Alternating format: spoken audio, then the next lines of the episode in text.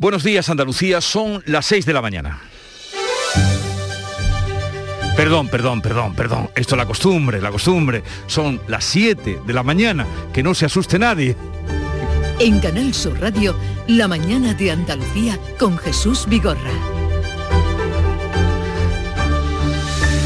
No era por, por, fastidiar, desde luego, la mañana de este día festivo, tercer ojo del puente de la Constitución, pero hoy es el día en el que uno se da cuenta de hasta qué punto era y es peligrosa la normalidad que todo el mundo tenía tanta prisa por recuperar. El discurso oficial de Consuelo era que resistiríamos bien a esto y que saldríamos fortalecidos, pero la realidad es que hoy la media de contagios en nuestro país es de casi 250 personas por 100.000 habitantes, mientras que tal día como hoy del año pasado, era de 231 y siguen subiendo los contagios y también las hospitalizaciones. En Andalucía la tasa es de 125, o sea, la mitad de la media nacional, pero no hay que confiarse porque, por ejemplo, cuenta el Diario Sur de Málaga que al menos 70 profesionales del Carlos Saya hospital de referencia, se han contagiado por COVID tras una comida de Navidad, una reunión a la que asistieron más de 170. Casi una boda. Si este es el ejemplo que dan los sanitarios que tanto sufrieron y padecieron con la pandemia, ¿cómo puede influir el espíritu navideño y la exaltación de la amistad en el resto donde se incluyen negacionistas, vacunados, confiados y rumbosos? Enseguida repasamos la situación del COVID en Andalucía y España, pero antes el tiempo para hoy. Carmen Rodríguez Garzón, buenos días. ¿Qué tal? Muy buenos días, Jesús. Hoy esperamos cielos poco nubosos en toda Andalucía, salvo en las sierras del norte de la comunidad y también el Valle del Guadiana, donde se esperan intervalos de nubes bajas matinales. No se descartan, además, bancos de nieblas en el interior. Bajan las temperaturas mínimas y suben las máximas en la mitad sureste de Andalucía. El viento del oeste o noroeste con intervalos fuertes en zonas altas, aunque irá disminuyendo en general durante el día. En Canal Sur Radio, la mañana de Andalucía con Jesús Vigorra. Noticias. Y ahora vamos a contarles estas noticias y ese brote de COVID en el Hospital Regional de Málaga. Hay al menos 22 sanitarios pertenecientes a la UCI contagiados. Sí, todos están vacunados y asintomáticos, trabajan en la unidad de cuidados intensivos y algunos medios de Málaga, como el Diario Sur, elevan hasta 70 los contagios y apuntan a una comida de Navidad de casi 200 personas como origen de este brote. Este lunes se actualizan los datos del COVID en Andalucía, aunque el Ministerio de Sanidad al ser jornada festiva, lo hará mañana martes. Las últimas cifras de las que disponemos son del sábado, jornada en la que la Consejería de Salud notificaba 1.232 nuevos contagios y tres fallecidos más. Con, con estos datos se eleva la incidencia acumulada a 125 casos por cada 100.000 habitantes. La tasa de España es el doble, roza los 250 casos, la peor situación de la pandemia en País Vasco y Navarra. Allí la tasa acumulada triplica la media nacional. El 6 de diciembre, Día de la Constitución, que cumple 43 años y en el Congreso, una vez más, en el exterior, se va a celebrar el acto institucional. Sí, ya como ocurriera el año pasado, en 2020, la Puerta de los Leones será el escenario para este acto en el que participan todas las autoridades del Estado y la mayoría de los partidos representados en el Congreso, con la ausencia ya habitual de los nacionalistas. Pedro Sánchez ha dicho en las últimas horas que la hoja de ruta del Gobierno es precisamente la Constitución. El PP le pide a Sánchez que aclare de una vez por todas si acalló a Yolanda Díaz cuando advirtió en febrero de 2020 de las consecuencias de la pandemia. El Ayuntamiento del Cerro del Andévalo en Huelva ha decretado cinco días de luto oficial por la muerte este domingo del concejal de Izquierda Unida en el consistorio, Pedro Sánchez Gil. Sí, el edil de 32 años falleció en el incendio declarado de madrugada en su vivienda. Estaba solo, fueron los vecinos quienes alertaron de las llamas a los servicios de emergencia. Ahora están conmocionados tras conocer ese fatal desenlace. Yo estaba acostada y está, me levanté cuando vi los coches, tantos coches aquí y ya está. Y dicen que estaba solo, que estaba súper de, de matanza, ya está. Es lo que sé, cariño. Pobrecito. En las redes sociales, tanto el coordinador federal de Izquierda Unida, Alberto Garzón, como el andaluz, Tony Valero, han mostrado sus condolencias por la muerte del concejal de la formación. La ocupación turística durante el puente de Andalucía, en Andalucía, está siendo muy alta, aunque se han producido cancelaciones de última hora por el aumento de los contagios. Sierra Nevada, Sevilla, las sierras de Huelva y Cádiz o el interior de Jaén son los destinos que están registrando mejores cifras. En Málaga, el aeropuerto tiene casi 1.700 vuelos programados. Este puente, el 90% de los que hubo antes de la pandemia, la mayoría de visitantes son nacionales. Por cierto, si van a viajar fuera, tengan en cuenta que en Estados Unidos desde hoy es necesario presentar un test negativo de COVID para entrar en el país. A partir de mañana lo exigen en Reino Unido. Estas son las noticias de este 6 de diciembre que enseguida vamos a desarrollar, pero veamos cómo cuenta esta jornada o qué nos adelanta la prensa del día que ya ha leído Javier Moreno. Buenos días, Javier. ¿Qué tal, Jesús Carmen? Muy buenos días. Hoy el gran protagonista de la prensa nacional es el Papa Francisco en su visita ayer a la isla de Y estos titulares que nos deja esa declaración del Papa, el Mediterráneo se está convirtiendo en un frío cementerio sin lápidas. Ha suplicado a la clase política durante la visita al campo de refugiados que detengan el naufragio de la civilización. Un apunte más en el diario El Mundo. Sondeo de Sigma 2. La crisis interna aleja al PP de la mayoría absoluta con Vox. Y algunos apuntes en la prensa de Andalucía. Hoy, por ejemplo, en Ideal de Granada podemos leer la historia de Araceli de Guadix, la vida de la primera vacunada en España un año después. En Diario de Sevilla, la sexta ola del COVID se expande y aumenta la presión hospitalaria. Sobre este asunto también en el día de Córdoba, más de 7.000 infectados sufren COVID persistente en la provincia. Y un último apunte en Diario de Cádiz, choque entre Kichi y Teófila por el nuevo diseño de la punta. El alcalde le dice o anima a Martínez a descansar y dejar pasar, dice, a quienes tenemos una visión real de las cosas.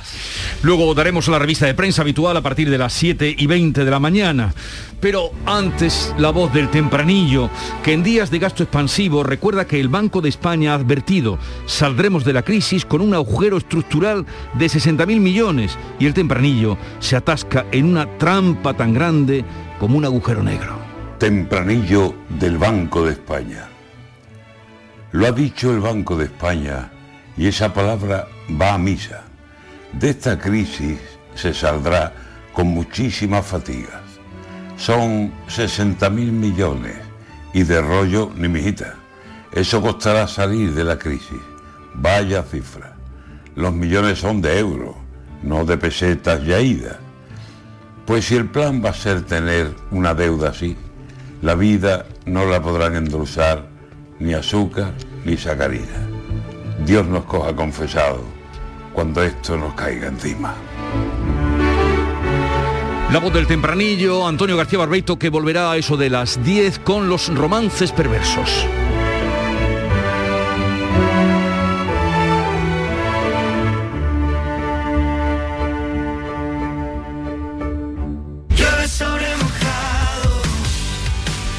Y ahora la música del fiesta mm, de la emisora hermana que nos recuerda que Pablo Alborán y Aitana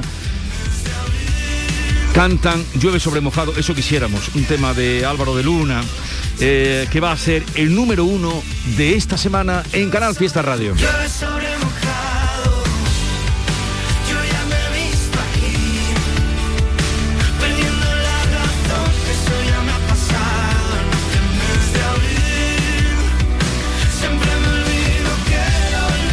¿Qué más quisiéramos, no? Que lloviera. Que lloviera un poco. Pues que lloviera los pantanos que bien falta que le hacen. Pues ahí va esta canción, por si puede también convocar la lluvia durante esta semana número uno en Canal Fiesta Radio. Vamos a tener en el día de hoy varios invitados como el catedrático de Derecho Constitucional, Agustín Ruiz Robledo, será a partir de las 9 de la mañana, luego de conectar con el Congreso de los Diputados para saber cómo, eh, qué celebración, eh, qué reformas caben, parece que ninguna por el momento, eh, lo que dicen los independentistas, cuestionando de nuevo, como cada año, la Constitución. Con él en esta fecha, que es la que nos lleva a tener hoy un día festivo, el día aniversario de la Constitución. Y luego vendrá Francisco Arevalo, fiel para atender a los oyentes que le requieren ayuda en tema de coches seguros. A partir de las 11 de la mañana vamos a hablar de Lola Flores por el libro Brillo en sus ojos de Marina Bernal y luego vamos a recibir la visita de Leonor Bonilla, la soprano joven soprano extraordinaria que recorre ya todos los teatros más importantes del mundo y que esta semana, el día 9, estrena I Capuletti y Monteschi de Bellini, que es la versión de Romeo y Julieta de Bellini en el Teatro de la Maestranza.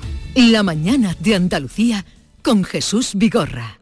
Avanzamos hacia un futuro mejor, lleno de vida, recuerdos compartidos, experiencias únicas, en compañía atrapando momentos, disfrutando, construyendo sueños, cuidándonos, siempre con respeto. Practica los buenos tratos por una vida libre de violencias machistas. Delegación del Gobierno contra la Violencia de Género, Ministerio de Igualdad, Gobierno de España. ¿Sabes qué decimos en Andalucía? Que las pequeñas alegrías no son pequeñas, son la alegría. Estas navidades disfruta las pequeñas cosas cada día con las personas que tienes cerca de ti. Y cualquier día del año, ven Andalucía. Y también te lo digo yo, Antonio Banderas. Estas navidades, date una alegría. Ven Andalucía. Junta de Andalucía. Imagina por un segundo que el 22 de diciembre te toca la lotería de Navidad. ¿Con quién te gustaría celebrarlo? ¿A mí? A mí con Angelines, que empezamos compartiendo pupitre en parvulitos y, y, míranos, si acabamos de cumplir los 50. Si me toca, que me toque con ella. Compartimos la suerte, con quien compartimos la vida. 22 de diciembre, sorteo de Navidad. ¿Y a ti? ¿Con quién te gustaría celebrarlo? Loterías te recuerda que juegues con responsabilidad y solo si eres mayor de edad. Todo lo que hacemos nos define. Cada acto habla de quiénes somos, de lo que nos importa. Ahora tenemos la oportunidad de decir tanto con tan poco. La oportunidad de mostrar lo mejor de nosotros. Por nuestro futuro. Por tu futuro. Llena tu mesa de Andalucía. Junta de Andalucía. Hay un sentido con el que no nacemos, que se educa, se aprende y se trabaja. No temas, el uso no lo gasta. Sentir que puedes cuando otros dudan de que puedas. Dejar de oír las dudas que hay ahí fuera y así escuchar lo que susurra tu alma. Y en la oscuridad ver solo luz, ver solo calma. Es la actitud la que nos hace capaces. Grupo Social 11. Feliz Navidad. ¿Sabes qué decimos en Andalucía? Que las pequeñas alegrías no son pequeñas, son la alegría. Estas navidades disfruta las pequeñas cosas cada día con las personas que tienes cerca de ti. Y cualquier día del año, ven Andalucía. Y también te lo digo yo, Antonio Banderas. Estas navidades, date una alegría. Ven Andalucía. Junta de Andalucía. La mañana de Andalucía con Jesús Vigorra. Noticias.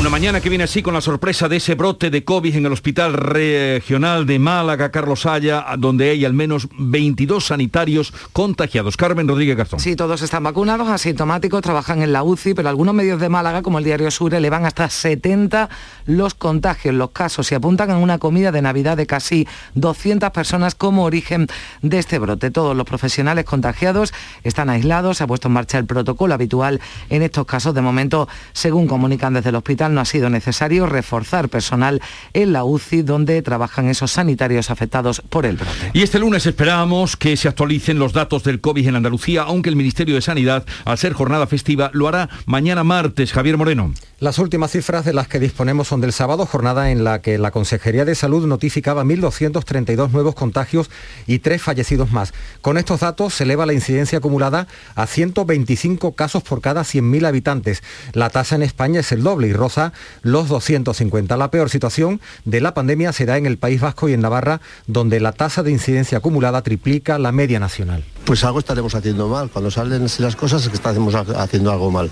Ante el aumento de contagios se incrementa también las campañas de vacunación. Se están inoculando ya la tercera dosis y se intenta recuperar al mayor número de personas no vacunadas. Y por eso en muchos puntos de Andalucía se puede acudir sin cita previa para vacunarse, si lo han hecho muchos este fin de semana, hasta el antiguo Hospital Clínico de Granada, por ejemplo, se han desplazado personas que aún no se han puesto ninguna dosis o también los que recibieron un único pinchazo de Janssen. Muchos jóvenes que no lo hicieron en su día ahora se acercan por diferentes motivos. En mi segunda dosis me vacunado de Pfizer porque me voy de viaje y porque hay que vacunarse, todo el mundo se tiene que vacunar. Mi segunda dosis, así que ahora un poco de miedo por la reacción porque estoy con exámenes, entonces espero que no me dé fiebre y esas cosas.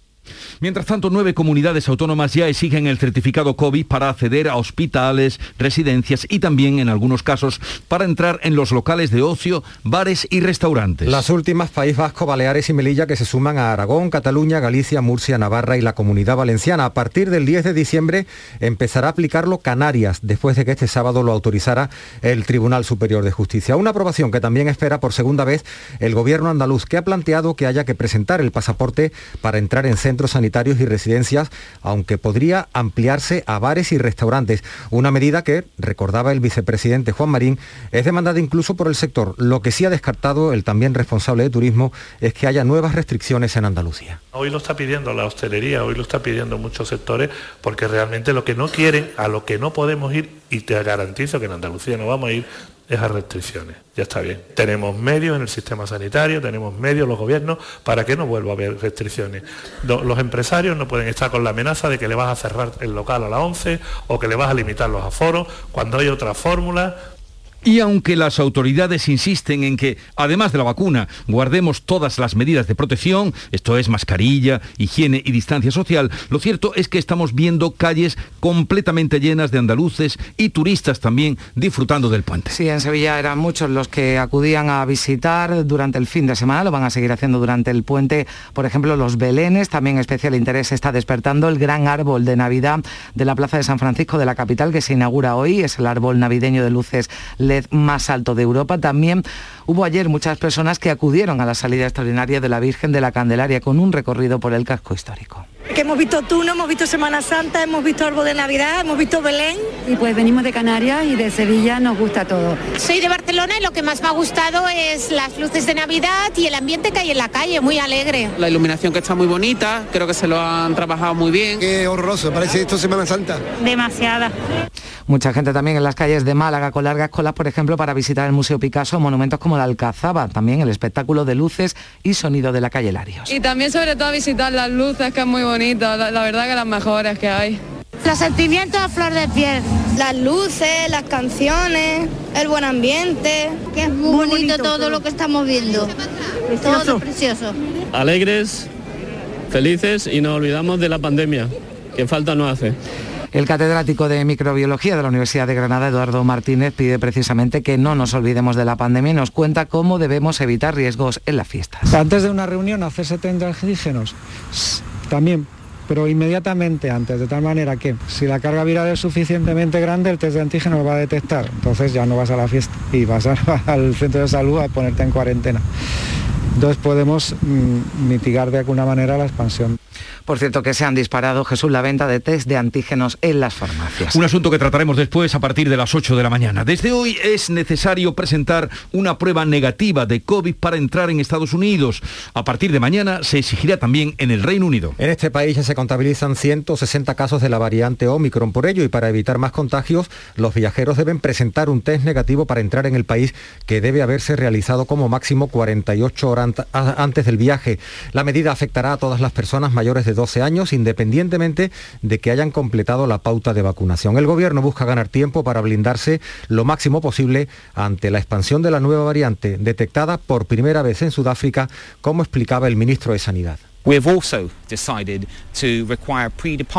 Vamos a exigir test previos con 48 horas de antelación a todos los viajeros que vengan al país. La medida será efectiva a partir de las 4 de la madrugada del martes.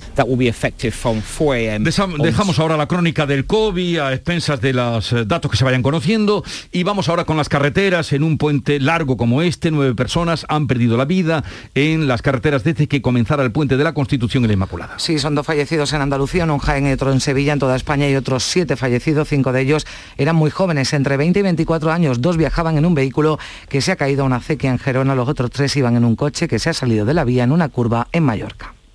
El 6 de diciembre, Día de la Constitución, que cumple 43 años y en el Congreso, una vez más, en el exterior, se va a celebrar el acto institucional. Como ocurriera en 2020, la Puerta de los Leones será el escenario de este acto en el que participan todas las autoridades del Estado y la mayoría de los partidos representados en el Congreso con la ausencia ya habitual de los nacionalistas. El acto arrancará a las 12 del mediodía cuando la presidenta Merichel Batet pronuncie su tradicional discurso en la escalinata de la Puerta de los Leones, acompañada por el presidente del Gobierno Pedro Sánchez y los presidentes del Tribunal Constitucional y del Consejo General del Poder Judicial. Estaba prevista también la presencia del presidente del Senado, Ander Gil, pero este jueves dio positivo en coronavirus y suspendió su agenda pública. La ministra de Defensa, Margarita Robles, ha defendido en una entrevista en La Razón el estado de salud de la Constitución y no cree necesaria ninguna reforma de calado. No veo necesaria ninguna reforma, puede haber reformas puntualísimas, pero insisto, puntualísimas, pero lo que es la Constitución en su conjunto,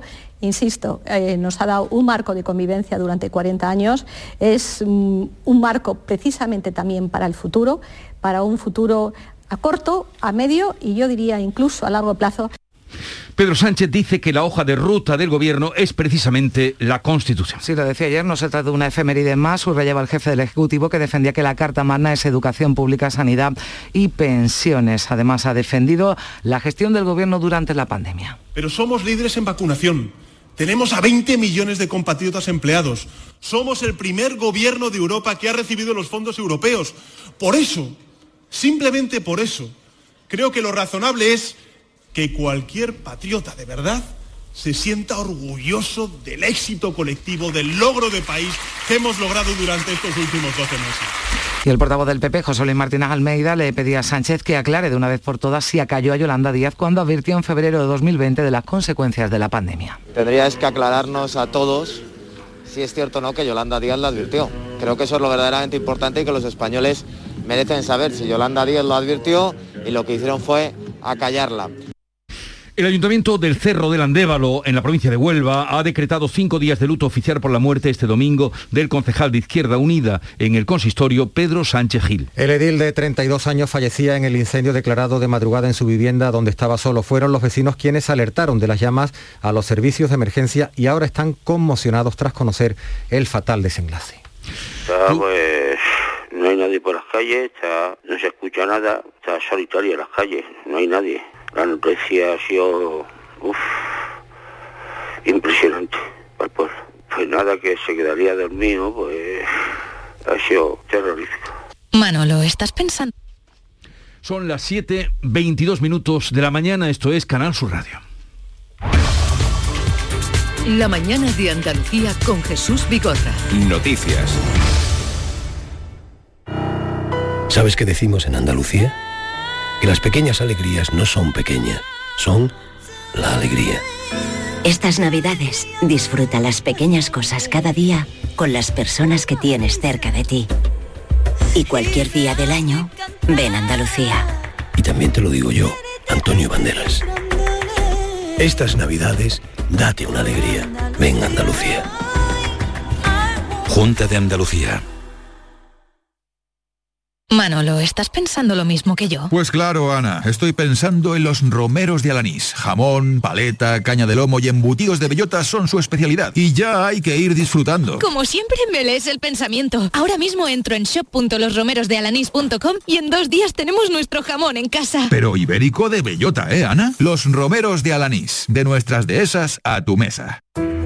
En la Universidad Internacional de Andalucía estamos especializados en posgrado y formación permanente desde hace más de 25 años. Estamos especializados en hacer que nuestro alumnado crezca profesionalmente, en formarle a la medida de sus necesidades. Estamos especializados en especializarte. Descubre más en unia.es. Todo lo que hacemos nos define. Cada acto habla de quiénes somos, de lo que nos importa. Ahora tenemos la oportunidad de decir tanto con tan poco la oportunidad de mostrar lo mejor de nosotros. Por nuestro futuro, por tu futuro. Llena tu mesa de Andalucía. Junta de Andalucía.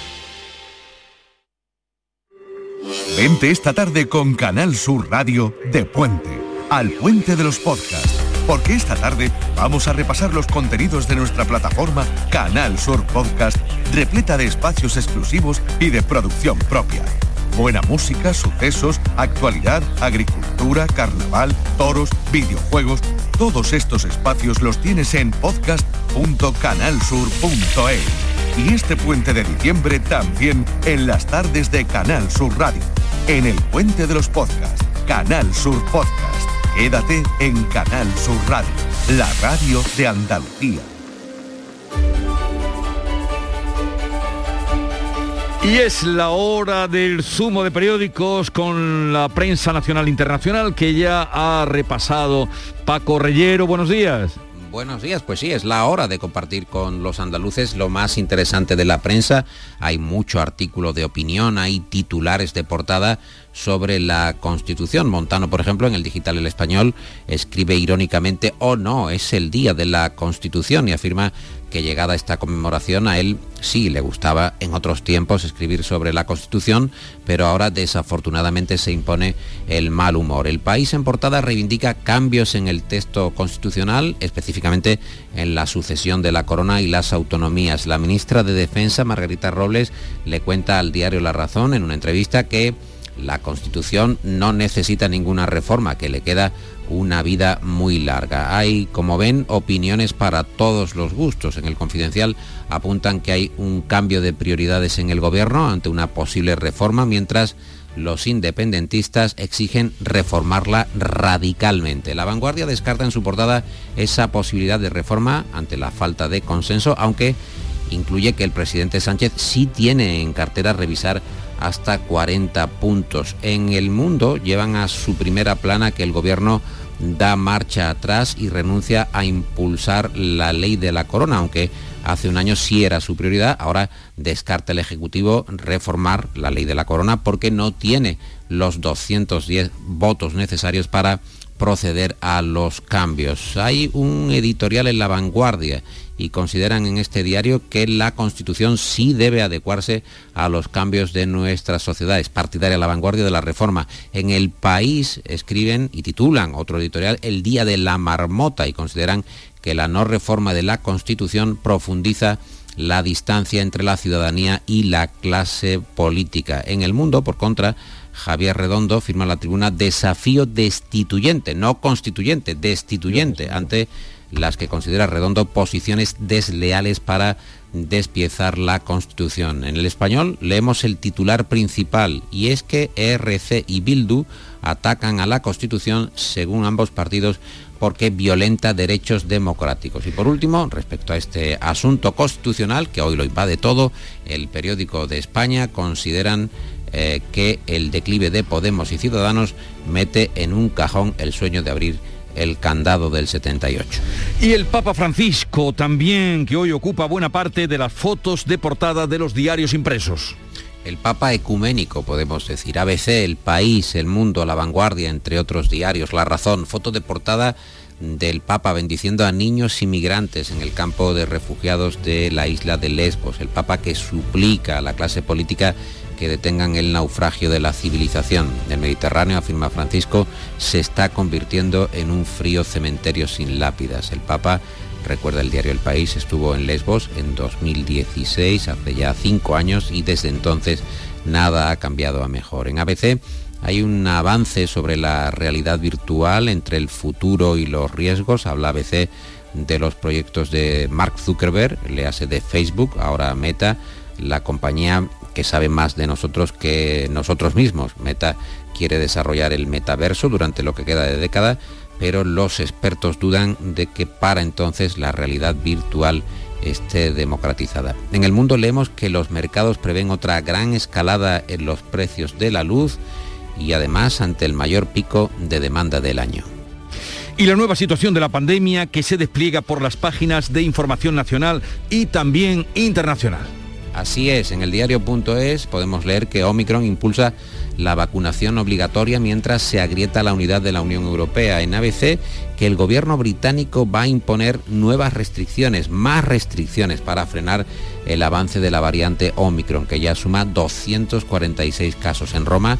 Italia, el uso de las mascarillas va a volver a ser obligatorio en exteriores. En la razón nos recuerdan por este cruce entre información internacional y nacional, nos recuerdan en la razón que en tres meses se ha pasado de un 20% de ingresados inoculados a un 66% en España debido a la pérdida de eficacia de los sueros. De ahí la importancia de la tercera dosis. El titular de la razón es los vacunados con COVID en la UCI se triplican. ABC recuerdan que el PSOE y Podemos, en la Comisión de Investigación sobre Vacunas, impidieron que se citase a comparecientes que pudiesen arrojar luz sobre la discriminación a policías y guardias eh, civiles en Cataluña. Y apuntamos una última información de carácter internacional, eh, resumen bien despachado, eh, distintas cabeceras destacan la tensión creciente entre Ucrania y Rusia y esa concentración de tropas rusas en la frontera es el marco de la cumbre de mañana martes entre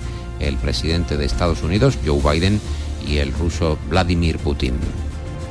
Gracias Paco Rellero, hasta mañana que tengas un bonito día de fiesta y cuidado, cuidado, que andas suelto el bicho.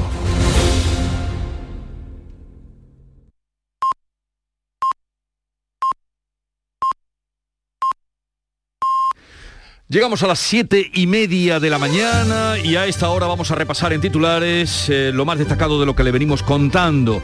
Con Javier Moreno repasamos los titulares. 22 sanitarios del Hospital Regional de Málaga han dado positivo en COVID. Pertenecen a la unidad de cuidados intensivos, están vacunados en cuarentena y asintomáticos. Algunos medios elevan a 70 el número de infectados y los asocian a una comida de Navidad a la que asistieron 174 personas. Andalucía está a punto de triplicar en un mes su incidencia aunque sigue muy por debajo de la media nacional. La tasa del sábado fue de 125 en la comunidad y 250 en España. Los hospitalizados por COVID son tres veces menos que hace un año gracias a las vacunas. La Junta espera el aval de la justicia para exigir el pasaporte COVID en hospitales y residencias. Desde hoy Estados Unidos exige un test negativo con 24 horas de antelación para entrar en el país. El Reino Unido lo pedirá a partir de mañana con un máximo de 48 horas. El país británico ha confirmado 160 casos de Omicron, Dinamarca 183. La Constitución cumple 43 años sin visos de reforma a corto plazo. El acto institucional del Congreso volverá a ser este año al aire libre en las escalinatas de la Puerta de los Leones. Lo abrirá la presidenta Merichel Batet junto a Pedro Sánchez sin la presencia de los partidos nacionalistas que vuelven a ausentarse. Queda en libertad con cargos y orden de alejamiento el detenido de 21 años sospechoso de abusar sexualmente de una niña de 11. La menor llevaba horas desaparecida de Cuevas de Almanzora en Almería. La Guardia Civil la ha encontrado en el pueblo vecino de Vera junto al presunto abusador. Muere en el incendio de su vivienda un concejal de Izquierda Unida en el Cerro del Andévalo, provincia de Huelva. Pedro Sánchez, de 32 años, era muy conocido por su labor en el ayuntamiento y al frente de movimientos asociativos y culturales. Se agrava la sequía, los embalses siguen vacíos. Los pantanos acumulan solo el 30% de su capacidad. En mayor o menor medida, la sequía es oficial en las cuatro cuencas hidrográficas de Andalucía. El puente se desarrolla con colas y aglomeraciones propias de antes de la pandemia. Aforos completos en restaurantes y monumentos en muchas capitales andaluzas y casi lleno en el interior gracias al tirón del turismo rural y monumental. El Papa condena el trato a los inmigrantes en su segunda visita a los refugiados en la isla de Lesbos. El naufragio de la civilización lo ha llamado Francisco al reencontrarse con la desesperación de unas personas que llevan años esperando permiso para entrar en Europa. Y recordemos el tiempo para hoy. Bueno, pues hoy esperamos cielos poco nubosos, salvo en las sierras del norte de la comunidad y el Valle del Guadiana, donde se esperan intervalos de nubes bajas matinales. No se descartan nieblas matinales también en el interior. Bajan las temperaturas mínimas, suben las máximas en la mitad sureste y sin cambios en el resto. Vientos del oeste o noroeste con intervalos fuertes en zonas altas, disminuyendo en general durante el día. A Pablo le ha dado por el ciclismo y quiere una bicicleta de montaña. ¿Y si compro dos bicis más, le doy una sorpresa y salimos toda la familia? Habrá que comprar casco, guantes. Voy a hacerme una lista. Se nota que Luis tiene una tarjeta de Cajamar que le da flexibilidad para pagar sus compras, aplazándolas como a él le interese, desde el móvil o desde cualquier sitio. Cajamar. Distintos desde siempre. ¿Sabes qué decimos en Andalucía? Que las pequeñas alegrías no son pequeñas, son la alegría. Estas navidades disfruta las pequeñas cosas cada día con las personas que tienes cerca de ti. Y cualquier día del año, ven Andalucía. Y también te lo digo yo, Antonio Banderas. Estas navidades, date una alegría. Ven Andalucía. Junta de Andalucía.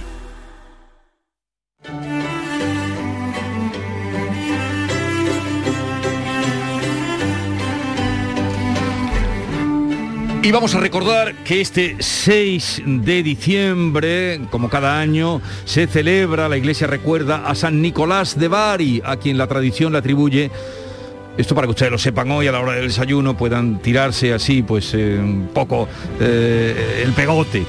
Es la figura que instauró la tradición de compartir regalos de Papá Noel. De ahí viene, de San Nicolás de Bari. Él instituyó la idea de compartir regalos de Papá Noel. Y tal día como hoy, 6 de diciembre de 1791, Wolfgang Amadeus Mozart recibe sepultura en el cementerio de San Mars de Viena, en una tumba comunitaria, sin lápida, sin un letrero, en la mayor soledad, uno de los más grandes genios.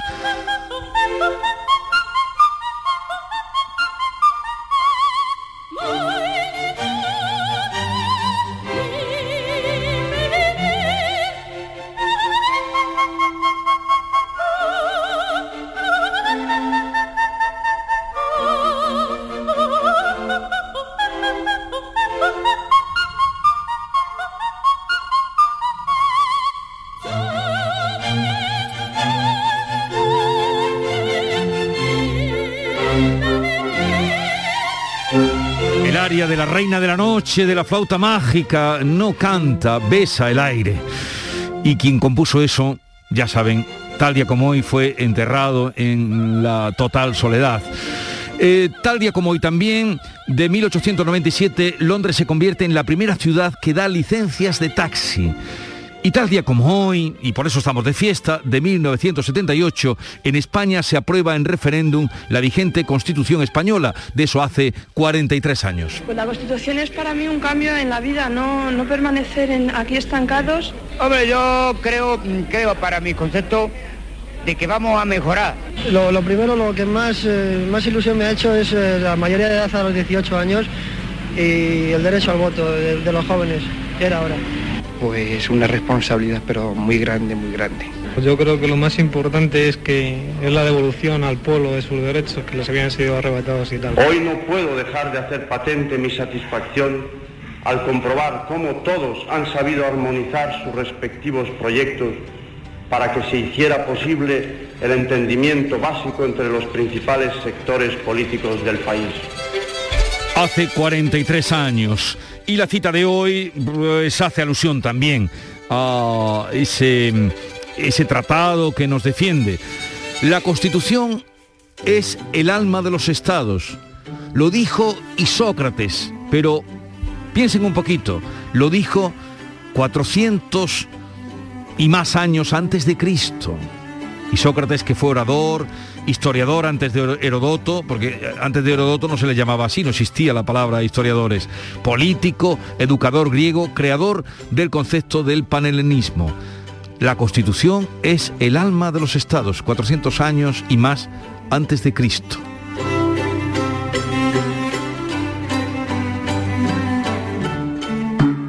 Asegurarte en Montepío es muy diferente a hacerlo en otras compañías. Es como formar parte de una gran familia que lleva cuidando de los suyos más de 100 años. Descubre nuestras soluciones en salud, decesos, jurídico, retirada de carnet y mucho más, siempre a los mejores precios. Visita montepíoconductores.com. Montepío lo tiene cubierto. Todo lo que hacemos nos define. Cada acto habla de quiénes somos, de lo que nos importa. Ahora tenemos la oportunidad de decir tanto con tan poco la oportunidad de mostrar lo mejor de nosotros. Por nuestro futuro, por tu futuro. Llena tu mesa de Andalucía. Junta de Andalucía. Las claves económicas con Paco Bocero. Hombre Paco, tú por aquí. Buenos días. Oh, hombre, buenos días. Además que mira, me acabo de enganchar hace un largo rato y me encuentro a Boquerini en Nocturno de Madrid me encuentro esa maravillosa referencia a la flauta mágica de Mozart y pienso cómo vamos a acabar nosotros y me venido arriba. ¿Qué, quieres que te diga? No me extraña. Tenemos que se note que hoy es festivo aunque estemos trabajando y lo hacemos además con gusto. Oye, ¿qué claves económicas tenemos para estos días, Paco? Pues mira, estamos en una semana semifestiva con poca actividad macroeconómica y más pegada a la inmediatez de cómo esté marchando en cuestión de actividad hotelera y de restauración y compras de cara a las navidades esta semana eh, con la referencia del Omicron. No obstante, vamos a conocer ya algunos datos preliminares sobre cómo va a ir esta la semana que viene en materia de gasto de los consumidores. Eh, pero vamos a volver a esta, en la que hay citas destacadas de la agenda económica de las que van a dar que hablar durante estos días, aunque la gran mayoría van a estar en Europa y en Estados Unidos. Pues vamos a ello eh, y dinos cuáles son esas citas.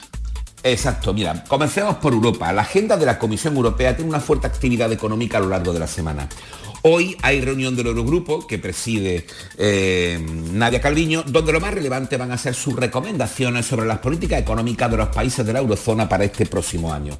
Una vez que se publicaron sus previsiones hace dos semanas con la rebaja de los crecimientos de los distintos países, veremos dónde están esas recomendaciones.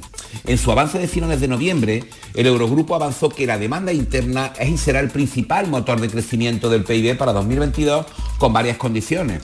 Que el Omicron tenga un menor impacto y que se, flexibilicen perdón, las restricciones tras el despliegue de la vacunación, que se mantengan las mejores graduales de los mercados laborales en Europa, que se utilicen los ahorros adicionales acumulados durante los periodos de bloqueo y que se pueda favorecer el crecimiento de la inversión gracias a las favorables condiciones de financiación y del apoyo de los fondos europeos. Ay, los fondos europeos, los fondos que ya parece que vienen, ¿no? Porque la Comisión ha aprobado 10.000 millones de euros para España. En efecto, sí, se han aprobado estos 10.000 millones por fin, cuya llegada tiene todavía que pasar algunos trámites, pero ya están ahí sumado a los primeros 9, a los primeros 9.000 que llegaron en verano sin condicionantes. Esperemos que en efecto estos 10.000 ya lleguen lo antes posible y lo más importante, que es realmente lo, donde está la clave, que se empleen adecuadamente. Y como decíamos, entre hoy hasta el viernes habrá reuniones del Eurogrupo, de la Comisión de Asuntos Económicos, de la Comisión de Empleo y de la de Transporte y Energía y finalmente el viernes de la de Agricultura. En otro orden de cosas también hay índice de actividad empresarial como CIU alemán, que vamos a conocer mañana coincidiendo con el propio PIB, el PIB de la eurozona del tercer trimestre. ¿Y alguna noticia esperable esta semana en nuestro país? Pues mira, sobre la economía española y al margen de la situación del consumo que comentamos al principio, las noticias importantes desde el lado de los indicadores van a llegar el viernes. Tendremos datos de evolución de los precios de la vivienda en noviembre, la producción industrial y cómo van los costes laborales. Hablando del mercado laboral, van a seguir los contactos esta semana sobre la negociación de la legislación, pero cualquier noticia al respecto y salvo sorpresa se traslada a la semana próxima. Y como viene siendo habitual, a nuestro Paco vocero eh, de, exquisito gusto musical le pedimos la clave, en día de fiesta venimos haciéndolo, la clave musical para terminar y cerrar la sesión. Pues mira, ya que empezado con Boquerini, vamos a acabar con Blondie, una de las bandas fundamentales de la entonces incandescente escena musical neoyorquina de 1978. Y con esta joya, One Way or Another, correspondiente a su álbum más importante, Parallel Lines, que fue una mezcla de punk, de rock disco y lo que entonces se llamó la New Wave, la nueva ola.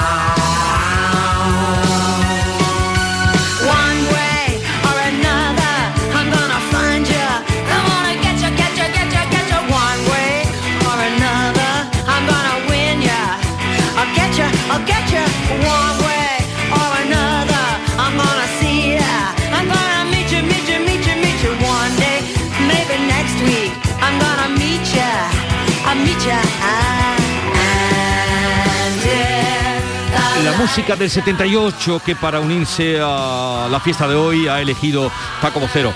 Paco, un abrazo, creo que ya nos volvemos a ver o nos volvemos a encontrar el día 8, ¿no? El miércoles nos volvemos a encontrar. Eh, tráete también una clave musical para sin duda animar mañana. ninguna.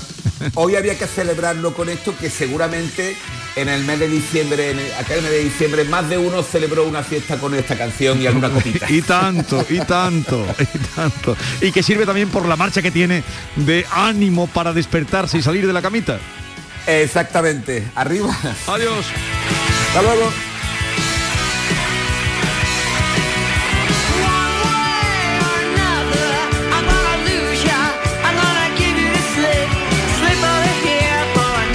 7.44 minutos de la mañana enseguida vamos con otras noticias de Andalucía. Desde Frutos Secos Reyes tenemos algo que contarte y te va a encantar. ¿Eres de pipas con sal? Estás de suerte. Lanzamos las nuevas pipas con sal del tostadero de Reyes. Más grandes, más ricas y con un sabor mmm, que no querrás otras pipas con sal. Pipas con sal del tostadero de Reyes. Las del paquete negro. Tus pipas de siempre.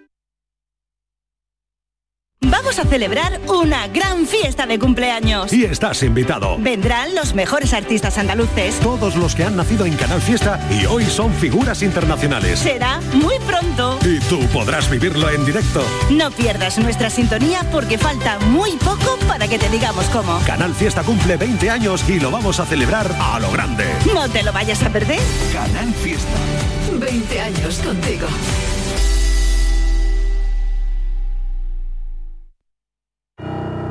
¿Sabes qué decimos en Andalucía? Que las pequeñas alegrías no son pequeñas, son la alegría. Estas navidades disfruta las pequeñas cosas cada día con las personas que tienes cerca de ti. Y cualquier día del año, ven Andalucía. Y también te lo digo yo, Antonio Banderas. Estas navidades, date una alegría. Ven Andalucía. Junta de Andalucía. La mañana de Andalucía con Jesús Vigorra. Las lluvias en la provincia de Jaén están permitiendo que los datos de recogida remonten en una campaña que comenzó de manera irregular y tardía, con muchos kilos de aceituna perdidos por la sequía del inicio, ¿verdad, Irene Lucena? Los tajos y cooperativas ya se encuentran a pleno rendimiento. Maquinarias y trabajadores se afanan por recuperar el tiempo perdido debido a unos meses de octubre y noviembre con un gran estrés hídrico en la provincia. Muchos son los kilos de aceituna que se han quedado por el camino, especialmente de las hectáreas de secano. Los kilos que se han salvado de esta zona del olivar de secano están recuperando la normalidad ahora con las lluvias de los últimos días y ya han comenzado a entrar en las cooperativas, aunque en estas mismas fechas del año pasado la cantidad recolectada era casi el doble de lo que actualmente está llegando. Escuchamos a Juan Francisco Pereira de la cooperativa Ciudad de Jaén. Gracias a los riegos, por la aceituna que ha entrado desde el 1 de noviembre, pues muy buena, la verdad, ha entrado verde, ha entrado con buen tamaño y está saliendo un aceite con bastante aroma. Pero claro, el año pasado estábamos hablando que en la misma fecha estaba entrando el doble de aceituna. Entonces este año pues sí que verdad que lo que sí que se ha notado que los secanos pues están entrando ahora. Y varios miles de personas acuden cada día a ver y degustar la feria Sabor a Málaga, que muestra lo mejor de la gastronomía malagueña a la vez que sirve para reclamo turístico de la población, de las poblaciones, muchas de las cuales se encuentran en la denominada España vacía. Los productores muestran lo mejor de cada casa o de cada cocina y la Feria de Sabores Almería reúne a 37 empresas artesanas de la provincia hasta el próximo miércoles 8 de diciembre. Productores que han convertido un paseo por la Rambla en una tentación gastronómica. Lola López. Fumet de pulpo, caracola, mermeladas artesanales de pimientos dulces, chocolates, los mejores aceites, conservas de hortalizas asadas a la leña, mantecados caseros. Desde luego son toda una tentación que 37 empresas artesanales nos ponen al alcance de la mano en la feria Sabores Almería. Algunas de estas empresas acuden por primera vez. Es el caso de cervezas y destilados Nevada, que abrieron en Fondón, en la Alpujarra, su fábrica poco antes de comenzar la pandemia. Concha Villegas. Está pasando mucha gente esta mañana y bueno, a lo largo del día de ayer también. El tiempo acompaña y ha animado a la gente a salir a la calle y muchos no nos conocen, se sorprenden y se acercan bastante a preguntar qué es importante, porque con el año que hemos pasado con la pandemia pues tampoco hemos podido hacer publicidad y salir. En ese sentido hay que agradecer a, a la Diputación y a la Feria Sabores de Almería esta oportunidad para dar a conocer nuestros productos. Una feria que cumple ya ocho ediciones, está organizada por la Diputación. Para eso, para dar a conocer la mejor producción agroalimentaria hecha de forma ecológica y artesanal en la provincia de Almería. Pero hay más, hay más. Málaga, Almería y dos ferias monopolizan este puente, la producción agroalimentaria en la provincia de Granada, una en la Alpujarra y otra en Padul. En los dos casos para mostrar la producción ecológica, artesanal y sostenible a la que tanto esfuerzo se está dedicando en estas zonas rurales de Andalucía. Somos una empresa familiar que tenemos nuestra propia ganadería y eh, fabricamos el queso y tenemos pues varios tipos de queso como el tierno, requesón, fresco, curado y con especies también tenemos algunas cosas. Pues nosotros llevamos ya 25 años en el sector de la apicultura, somos los propios apicultores, es cosecha propia y es una miel 100% natural. Tiene todas sus propiedades, todas sus vitaminas y es muy buena. Y hasta el próximo miércoles, día 8, también se puede visitar en la localidad sevillana del Pedroso la muestra de productos típicos y artesanos de Sierra Morena, que cumple un cuarto de siglo ya esta feria. La feria vuelve tras la suspensión, lógicamente, del año pasado, y en total son 126 expositores instalados en calles y diferentes recintos de la localidad, los que ofrecen la mejor oferta de la comarca e incluso de otros puntos de Andalucía y hasta de Portugal. Esta muestra ha superado ya los 2 millones y medio de visitantes desde su inicio. Esta vez, y tras la suspensión del año pasado, se espera la afluencia de unas 10.000 personas cada día, frente a las 8.000 del año 2019. O sea, vamos a más. El alcalde, José Manuel Alejo Gala, explica cuál es el secreto del éxito de la Feria del Pedroso. El éxito es eso, la fecha. La fecha, después también el ambiente. Cuando llegas allí, eh, de- desde ya, el olor que hay por las calles, aparte del, calentito y el, humo de la chimenea, el olor que ya que va los dulcecitos y las chasinas y eso, ya te coge, te emboca de tal forma que dices, ¡puah! Ustedes que tienen donde elegir, porque en la localidad onubense de Aracena se está celebrando el mercado artesano del queso, que ha cumplido este año 19 ediciones. Participan queserías de distintos lugares de nuestro país, en su mayoría queserías pequeñas y familiares, o sea, productos artesanales, hechos sus propios quesos elaborados de una manera artesanal, lo que garantiza la calidad del producto. El alcalde de Aracena, Manuel Guerra, destaca la relevancia de este día. Una eh, amplia eh, representación de lo que es la riqueza y la diversidad quesera de, de nuestro país, con especialidades queseras de los tres tipos de leche, tanto eh, leche de, cabra, de oveja, como de vaca. El mercado se complementa con la exposición que realizan 10 artesanos de la comarca que dan a conocer sus productos como mermeladas, patés y artículos textiles y de cuero.